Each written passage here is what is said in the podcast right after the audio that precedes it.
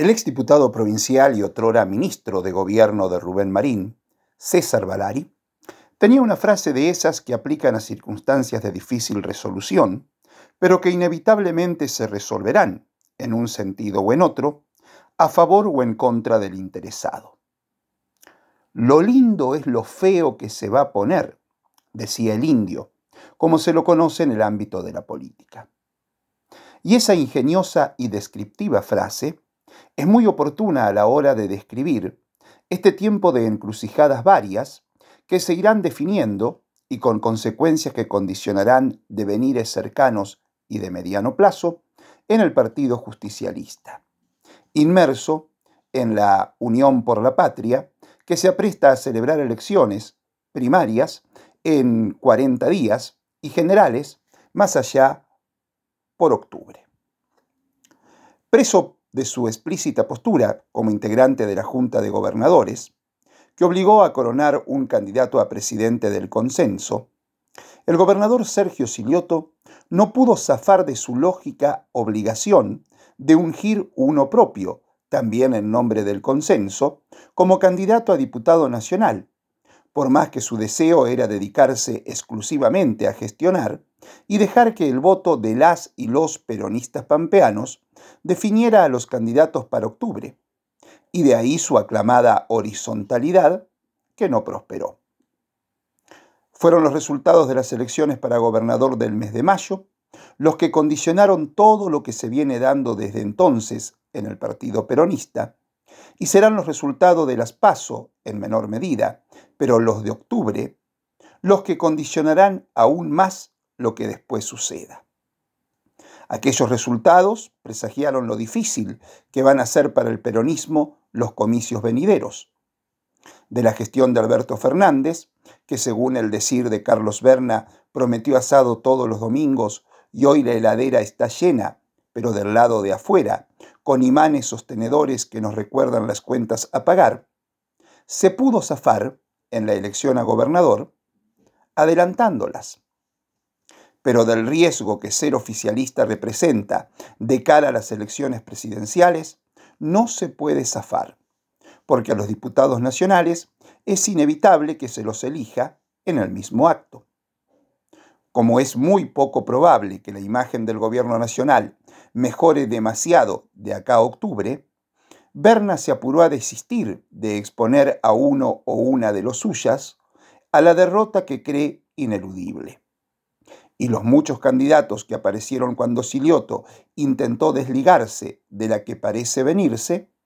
fue porque quien lograra la candidatura se quedaría con una banca en el Congreso, aún terminando segundo, no porque tuvieran un gran convencimiento de imponerse en los comicios. Ahora, una vez obligado Silioto a poner en cancha al caballo del comisario, Ariel Rauschenberger, estallaron los primeros síntomas de la atomización en la que parece que, irremediablemente, va cayendo el peronismo pampeano y que desnudan la orfandad con la que el gobernador deberá afrontar este periodo preelectoral y vaya a saber cuánto tiempo más después que las elecciones pasen. Inmediatamente después que Silioto lograra convencer a todos los que se habían postulado que se tenían que bajar, se dio una insólita situación que es elocuente al respecto. Alejandra Charuf, una joven marinista de Eduardo Castex, con aires de proyección, había sido presentada como la compañera de fórmula de Rauschenberger, que sumaba así a una representante de un sector históricamente significativo en el peronismo, como para darle un touch de unidad a la candidatura que se promocionaba como tal. Parecía que ya todo estaba resuelto. Unión por la Patria en La Pampa tenía su candidato y lo de Charuf era solo testimonial, porque se sabe que, en las condiciones en las que competirá el peronismo este año, ni milagro mediante podría terminar doblando la cantidad de votos de la oposición y así quedarse con las dos bancas que estarán en juego, pero a la castense le serviría para ir instalándose de cara a un futuro no muy lejano. Sin embargo,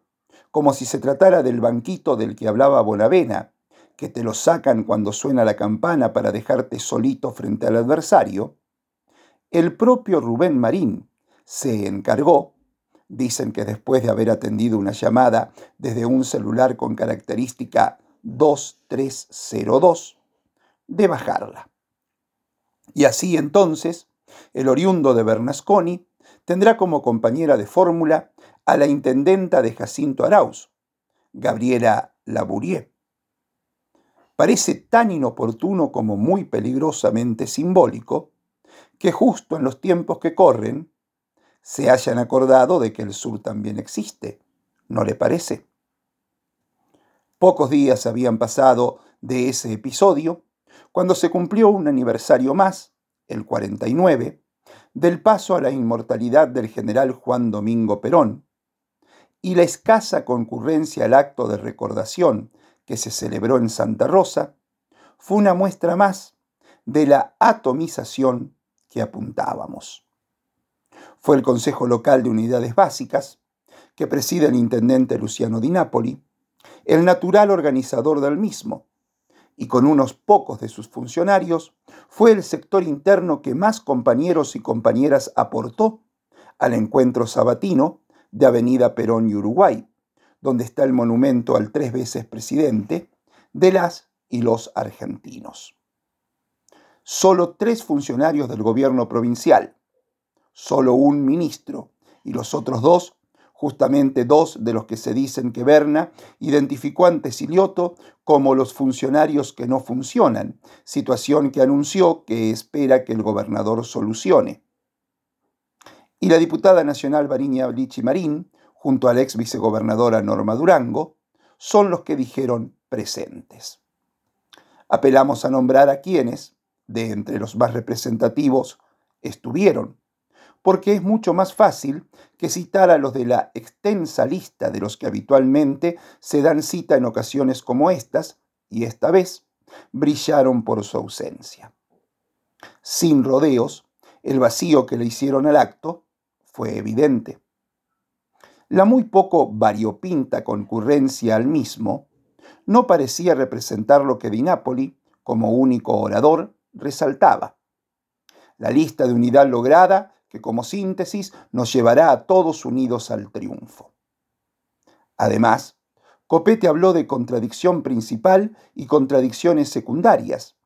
describiendo que la contradicción principal tiene que ver con los que quieren el disciplinamiento social a través de los palos, los que quieren volver a poner a nuestra patria en el círculo financiero internacional y eliminar el trabajo, los que quieren perseguir a los trabajadores, los que permanentemente se oponen a las políticas públicas y a la ampliación de derechos para las minorías, naturalmente refiriéndose a la oposición a vencer. Sin embargo, el panorama monocromático que podía observar en su auditorio y las dudas que por lo bajo y hasta con cierta sorna plantean referentes de las líneas internas en cuanto al compromiso militante de cara a las elecciones, le dan sentido a las propias dudas que se puede inferir el intendente tiene, ya que cerró ese tramo del discurso diciendo, Estoy seguro que los peronistas lo vamos a saber entender, lo vamos a comprender. Claramente el peronismo pampeano está inmerso en esas contradicciones secundarias. Así como el galimatías de Silioto pasa y pasará por lograr que el peronismo en su conjunto no afronte las elecciones a media máquina, Francisco Torroba empieza a ver con preocupación dos fenómenos que podrían complicarle muy mucho su expectativa electoral. Dábamos por descontado que a diferencia de otros distritos, donde el radicalismo ha bajado todas sus banderas y tiene la disposición de ir gustoso como furgón de cola de los del PRO, los radicales de La Pampa serían los que condujeran a la alianza opositora. Sin embargo, la inescrupulosa batalla por determinar quién tiene la derecha más larga en la oposición contamina a Juntos por el Cambio a lo largo y ancho del país. Y la comandante Pato, Bullrich, está generando una ola de adhesión que ya la convierte en favorita, y su influencia podría estar llegando a la Pampa y potenciar significativamente a Martín Arduin. Pero si eso le preocupa a Torroba, que con su decisión de presentarse a las PASO por la candidatura a diputado nacional, desplazó a Martín Berongaray, que se supone tenía todo para ganar la elección general. Hay otra circunstancia que a Torroba lo atormenta mucho más. Y es que cada vez que implícitamente al jefe de la línea plural, la mayoritaria del peronismo, no se lo vio acompañar a los candidatos oficialistas, sobre todo en el norte, los postulantes del PRO cosecharon parvas de votos que después nunca pudieron refrendar. Los votos V de volátiles de General Pico y sus alrededores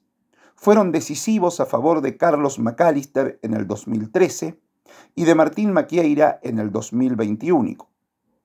Únicos momentos en los que tuvieron una performance electoral histórica. Esos antecedentes son los que no lo dejan dormir tranquilo a Torroba de cara a las pasos que definirá el candidato de Juntos por el Cambio, porque, supone, muchos votos peronistas podrían llegar a jugar en la interna opositora,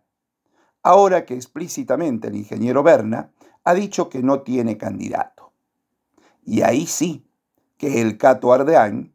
se devolvería competitivo a don Francisco. Evidentemente en los dos frentes, aquella frase del indio Valari, lo lindo es lo feo que se va a poner, aplica a la perfección.